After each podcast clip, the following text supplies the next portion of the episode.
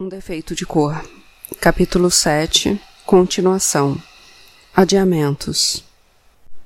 Assustei-me no dia em que o Alberto apareceu sem avisar. De tão entretida com a chegada dos mussurumins, eu tinha me esquecido de mandar dizer que a padaria já estava alugada. Por sorte, estavam todos dentro da loja, e eu disse apenas que eram amigos do Fatumbi, gente de confiança.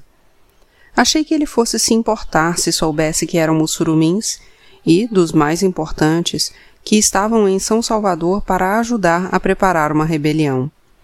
Quando eu pensava em rebelião e no Alberto, que era uma pessoa branca e boa, mesmo com os defeitos todos, tentava imaginar quantos outros brancos também seriam punidos injustamente, como era o caso da sinhazinha, do doutor José Manuel e do padre Heinz.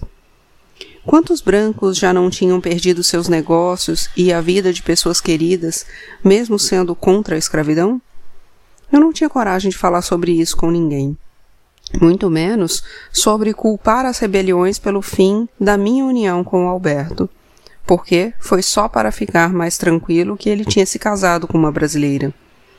Isso tudo eu pensava quando via vocês dois brincando, sentados sob a esteira aberta no quintal, um de frente para o outro como se fossem duas crianças. Eu tinha vontade de cuidar das duas, e por mais que tentasse odiar meu pai pelo que ele tinha feito, por mais que tentasse culpá-lo pela vida que estávamos levando fora do sítio, na verdade, tudo o que eu queria era esquecer as mágoas e voltar a tê-lo por perto. Ele parecia me olhar com o mesmo desejo, mas, por medo de ser rejeitado, Nenhum dos dois tinha coragem de tomar a iniciativa de dizer que, apesar de tudo, ainda havia o querer bem. Ele gostou bastante quando contei sobre os negócios dos charutos, dizendo que era um produto que sempre venderia bem, principalmente se fosse de boa qualidade e pudesse ser oferecido aos mais ricos, que não deixavam de fumar um bom charuto, mesmo se tivessem que economizar outras coisas. A Claudina encontrou o mestre charuteiro e ele aceitou nos dar algumas aulas, ficando também responsável por avaliar a produção durante algum tempo, pelo que cobrou muito bem cobrado. O Tico e o Hilário disseram que não haveria problemas, que os negócios deles estavam indo bem e pagariam por tudo. Quando voltaram de Cachoeira, com um carregamento inicial de folhas de tabaco, avisamos o amigo da Claudina, um crioulo chamado Nego Ginga, que apareceu vestindo calça, paletó, botinas e chapéu. Ele fazia bem o tipo do qual ela gostava, solerte, com jeito de quem se achava o melhor em tudo que fazia. Primeiro, achamos que ele estava querendo nos enganar ao dizer que a fabricação de charutos não era nada do que estávamos pensando que não ia sair mais do que um cigarro dos mais vagabundos se não tivéssemos os instrumentos e os produtos certos, além de conhecermos bem as técnicas. Mas depois, à medida que explicava cada processo, percebemos que entendia mesmo e que o nosso sonho de ficarmos ricos depressa teria que ser adiado.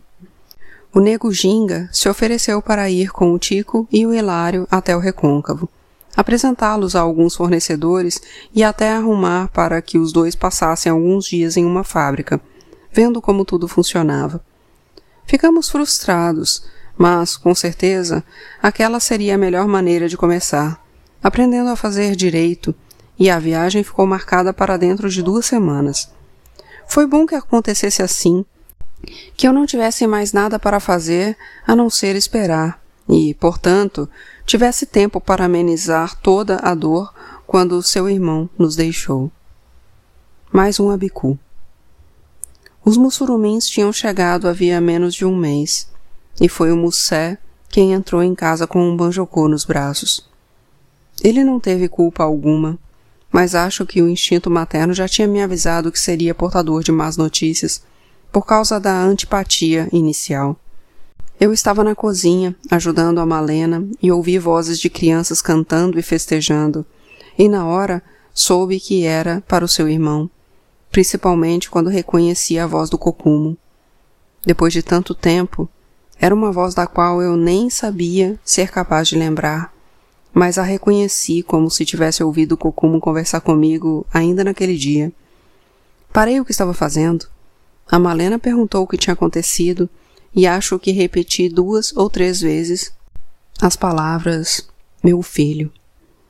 Ela achou que eu falava de você e disse que tinha subido para o quarto com a Esméria, pois sempre dormiam um pouco depois do almoço. Eu disse que não estava falando de você, mas do Banjocô, que tinha voltado para o Orum.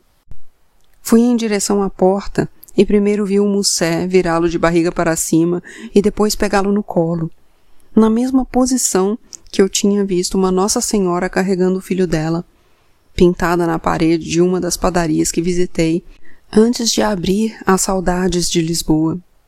E era apenas nisso que eu pensava, tentando me lembrar onde ficava tal padaria, enquanto Mussé me perguntava o que fazer com o menino. A Malena foi chamar o João Badu, que estava no terreno vizinho cuidando da horta, e depois subiu para chamar a Esméria e para ficar com você no quarto.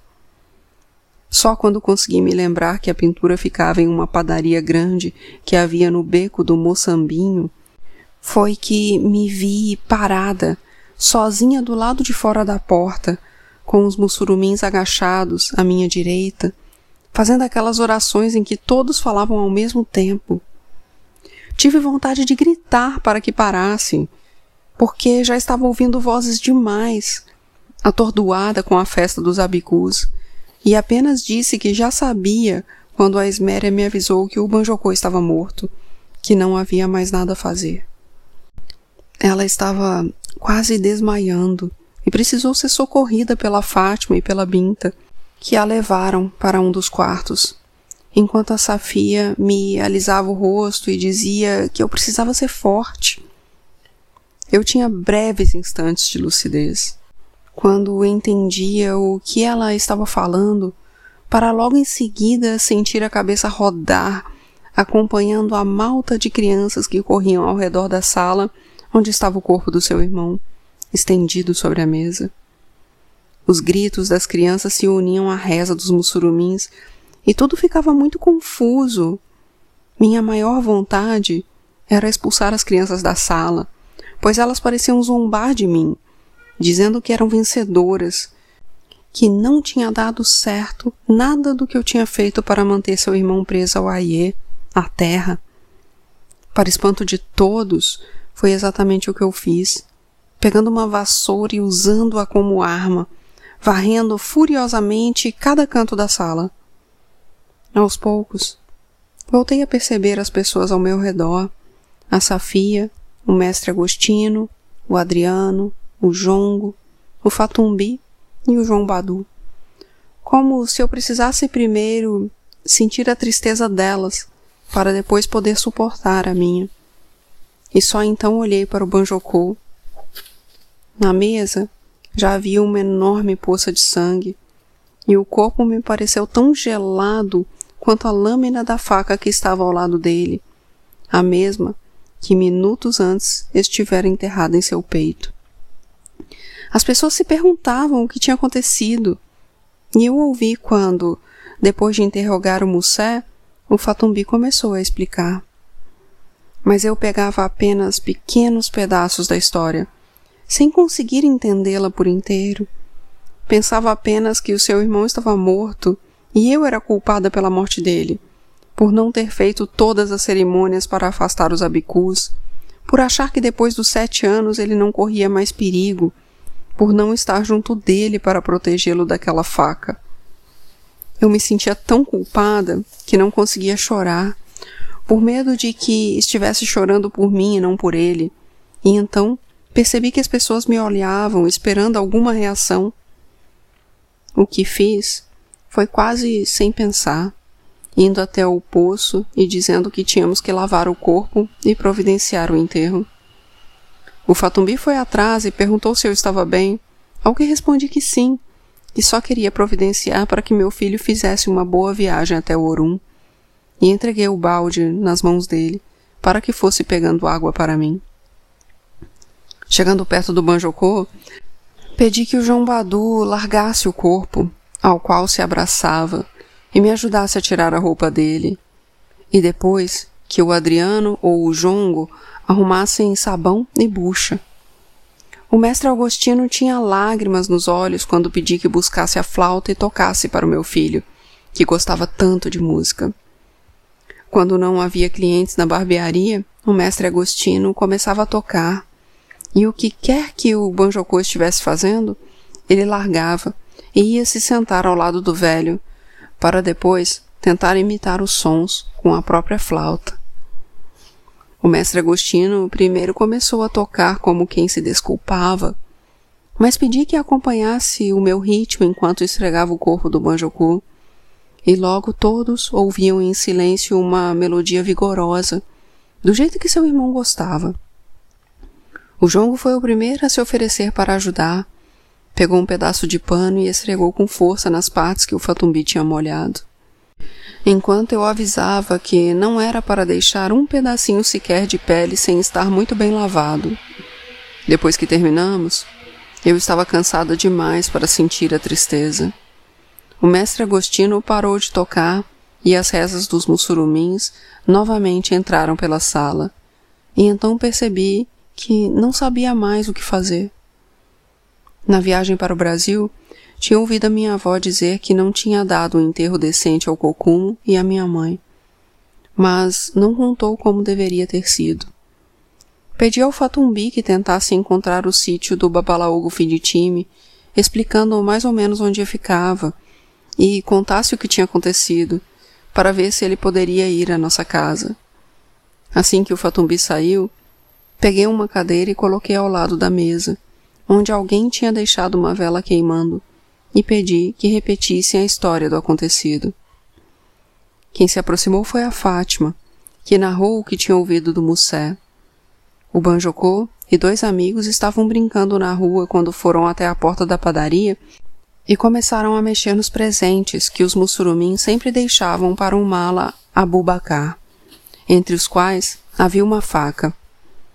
O Banjocô estava com ela na mão quando ouviram barulho dentro da loja e saíram correndo, com medo de serem repreendidos. E alguns passos adiante meu filho tropeçou e caiu sobre a faca, que o atingiu bem no coração.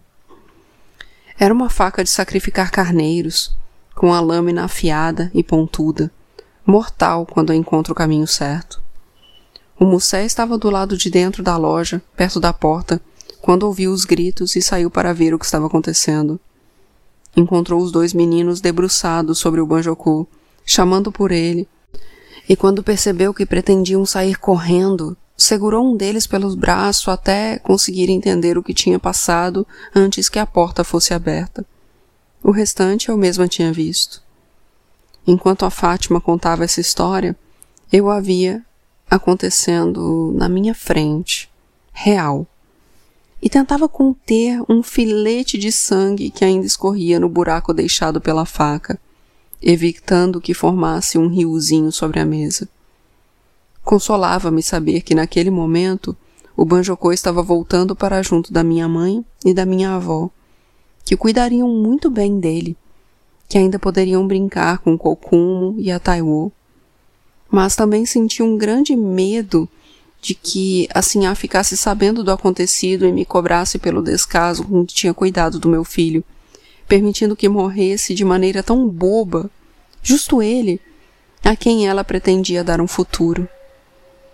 Era das muitas cenas dele com ela que eu me lembrava enquanto a noite ia chegando e as pessoas começaram a me deixar sozinha na sala, aparecendo de vez em quando para saber se eu precisava de alguma coisa.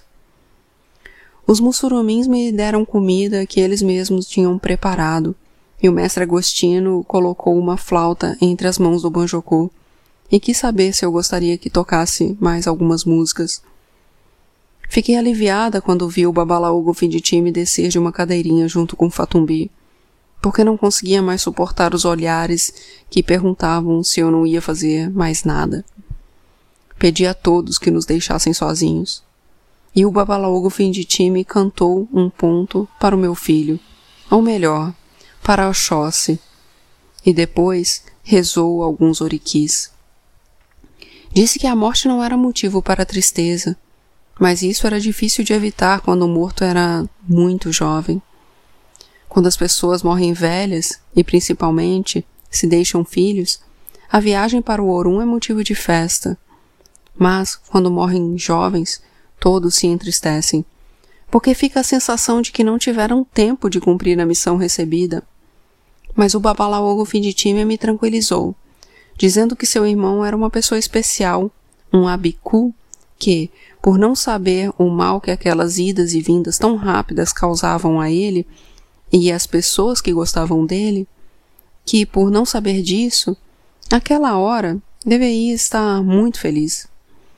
O Baba também disse para eu não me sentir culpada, pois às vezes o trato se cumpre de qualquer maneira, mesmo que tudo tenha sido feito para segurar o abicu no Aie. Os abicus têm uma mãe no Orum, a Iajanzá, e às vezes a ligação dela com os filhos é tão forte que nada pode ser feito para detê-la, e ela acaba conseguindo atraí-lo de volta. Perguntei ao Babalaú time se poderíamos fazer alguma coisa para que a alma do Banjoku deixasse de ser tão errante, já que isso o prejudicava. E ele respondeu que sim, que uma precaução deve ser tomada na hora da morte, mas que nem sempre a família da terra permitia. Geralmente, os abicus que retornam ao Orum, mesmo tendo fortes ligações no Aie, são os preferidos da Yajanzá, e o que se deve fazer é deixá-los menos atraentes aos olhos dela e aos outros companheiros, mutilando seus corpos. Mutilados, eles causam medo nos outros abicus, que não querem mais brincar com eles. Sentindo-se sozinhos e rejeitados, eles se desligam dos companheiros e retornam a Orum como um espírito normal. Estava em minhas mãos dar essa oportunidade ao Banjoku, mas teria que ser em segredo. Eu nunca tinha contado isso para ninguém, nem mesmo para a Esméria, mas acho que agora você já pode saber, tantos anos depois. Eu e o Babalaú Gofiditime saímos de madrugada para o sítio dele, e não permiti que ninguém nos acompanhasse, dizendo que faríamos apenas uma cerimônia para encomendar o espírito, e o Banjocô seria enterrado por lá mesmo. Eles quiseram protestar, mas fui firme, alegando que precisava daqueles momentos a sós com meu filho. Mas eu também não tive coragem de acompanhar toda a cerimônia. Assisti apenas a metade, que foi muito bonita, e saí do salão antes que começassem a preparar o corpo para ser mutilado. Por mais que eu soubesse que o Banjocô nada sofreria, que estávamos fazendo o melhor para ele, era algo que eu não conseguia suportar. Fiquei na casa da Monifa até tudo terminar, quando também não quis acompanhá-los até o rio, onde fariam um despacho. Agradeci ao Babalaogo Fiditime, que não quis cobrar nada, e voltei para casa com a sensação de ter deixado uma parte muito importante de mim em algum lugar de onde eu nunca mais conseguiria recuperá-la.